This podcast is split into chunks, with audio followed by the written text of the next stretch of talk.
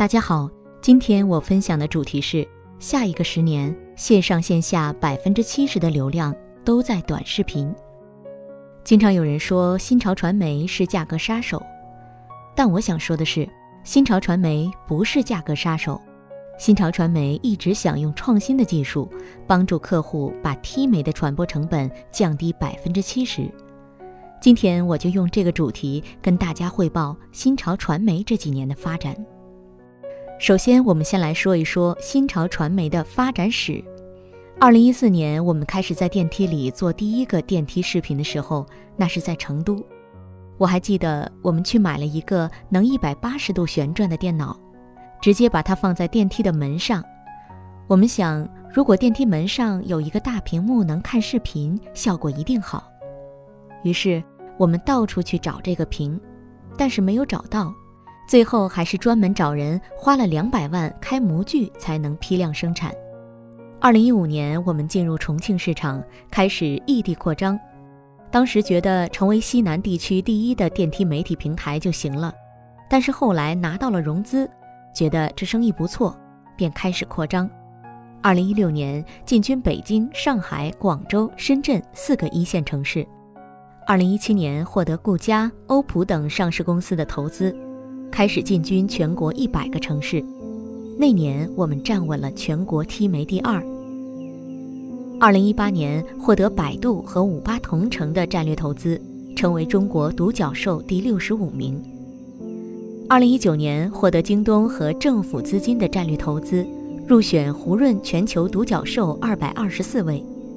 二零二零年入选胡润中国五百强民营企业第四百六十八位，同时入选了中国品牌五百强第四百二十五位。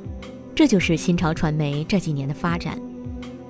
第二个我要说的是，每个行业的技术变革都会带来创业的红利期。新潮传媒是 T 媒行业的创新者，每个行业遭遇技术变革的时候，都会带来创业的红利期。就像今天的四千多亿美元市值的特斯拉，一年就卖几十万部车，但是奔驰卖几百万辆车，大概只有五百亿美元市值。汽车行业的技术正在由燃油车主导的国际秩序，变为电动车主导的国际秩序，再变为车联网主导的国际秩序。也就是说，特斯拉未来可以不卖车了，它十几万块钱一台车的成本，里程是一百六十万公里。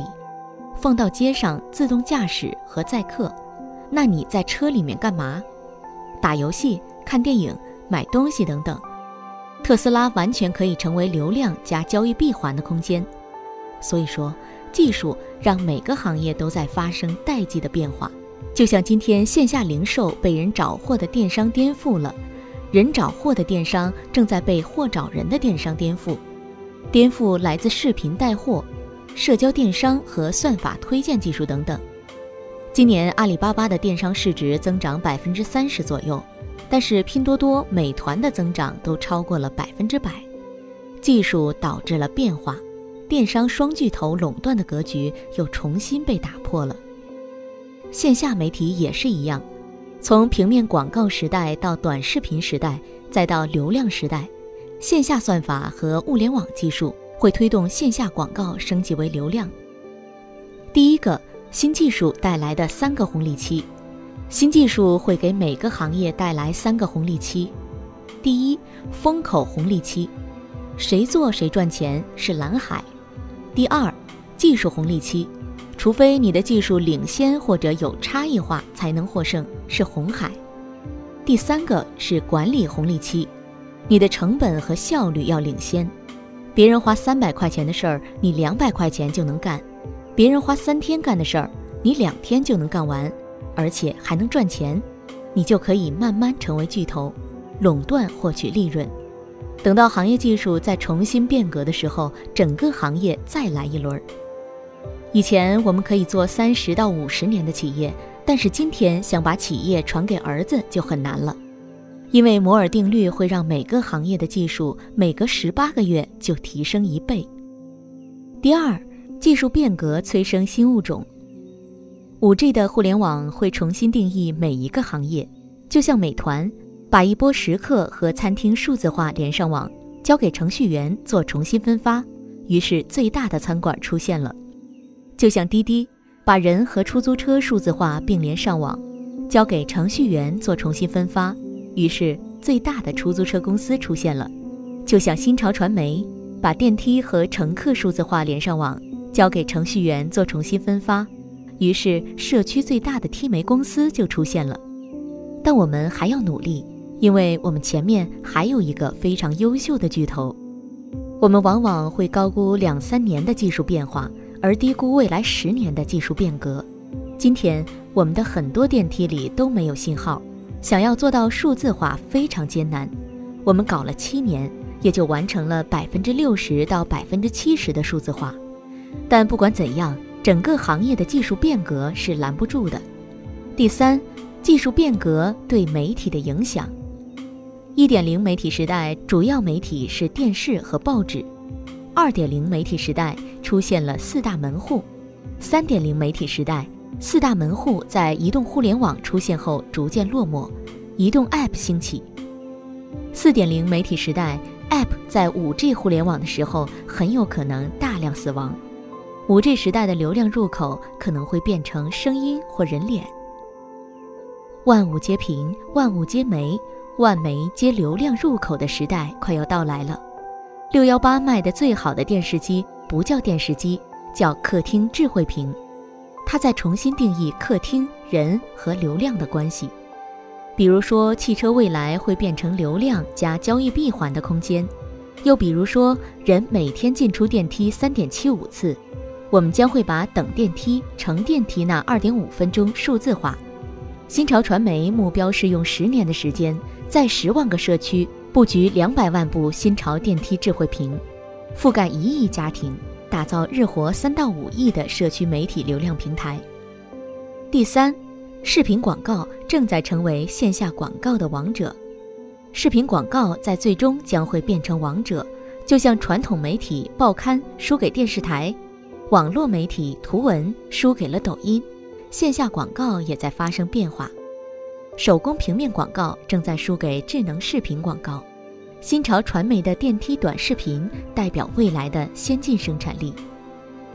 所以，媒介发展的方向一般都是从二维的图文升级为三维的视频，底层逻辑就是边听边看，对大脑的刺激更多，效果更好。第一个，视频广告更容易进入用户心智。美国科学家有一个研究显示，人们对广告百分之九十一的记忆来自于视频。三天之后，视频广告还能记住百分之七十五，报纸、杂志平面记住百分之三十五，广播却只记得百分之十五。你还记得十年前的报纸、杂志广告吗？大概一个都记不住，但是你一定记得住今年过节不收礼这支视频广告。五 G 时代，百分之七十的流量来自于视频，尤其是短视频。百分之七十的短视频效果来自于内容创意。我们很多的广告客户投放了上千万的广告费，却不愿意花二十到三十万做广告片。如果你的广告片创意不好，广告费会浪费百分之七十。分众传媒在写字楼用电梯短视频抢占用户心智。新潮传媒将一模式帮助客户复制到社区家庭当中去。据数据显示，在吸引力、专注力、内容传递这三方面，视频广告比平面广告的效果好很多。新潮传媒的创业方向就是用技术创新，帮助客户从投电梯的平面广告时代升级到投电梯的智能视频时代。我们的目的是帮客户节约百分之七十的广告费。因为小区里一部电梯覆盖的人群就那么多，比如说，在一个小区两梯四户，一般一幢楼约一百户人家，在北上广深覆盖着一百户人家，框架广告的费用比电梯智能短视频大概贵三到四倍。第二，电梯媒体成为引爆品牌的第一渠道，媒介只有集中才有力量，而电梯是人流集中的好地方。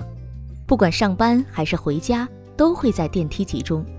两年时间，这个赛道涌入八十亿资金。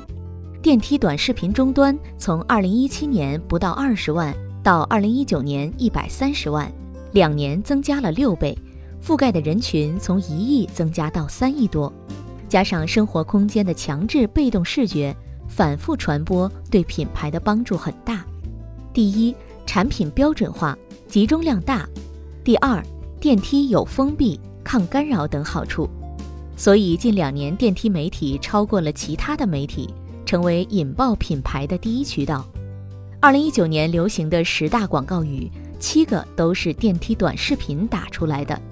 尽管你很烦这些广告语，但是记住了，十年前更多的品牌是源于电视广告，因为品牌有一个七次理论，你至少要看到这个广告七次。第一次不知道，第二次有点印象，第三次知道这是个新品牌，第四次有点意思，第五次有点打动我了，第六次哪天买来试试，第七次就买了。为什么以前电视台成了品牌引爆的渠道？因为电视台有一个王牌——电视连续剧。你在看剧的时候，中间插两次广告，一部剧完了你就记住了。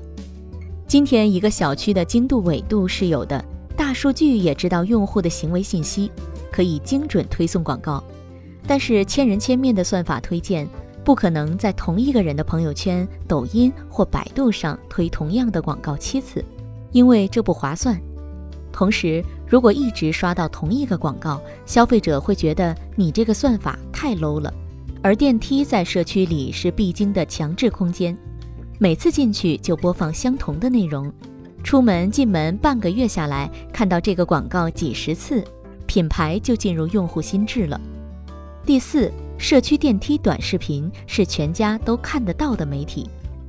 今天电视机开机率低于百分之二十，父母和小孩很少在客厅里同时看电视。你和你孩子的朋友圈推的广告不一样，这使得一家人很难同时看到一则广告。但他们会一起回家，一起在小区中溜达，所以社区电梯短视频是目前唯一全家都看得到的媒体。社区是一座万亿级金矿，第一。美国百分之七十的消费行为在社区完成，中国呢不到百分之三十。第二，在电商平台购买，百分之七十的人是在家里完成的。电商购买的高峰期是晚上八到十点，家里就是买东西的一个最近的也是最方便的场所。第三，离购物越近的媒体越有价值。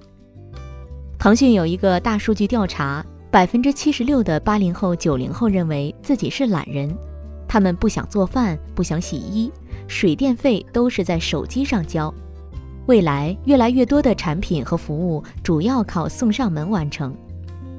二，社区媒体的四大优势：第一，社区媒体覆盖的人群多，男女老少都能看到；第二，提供家庭购物共同决策场景，决策效率更高。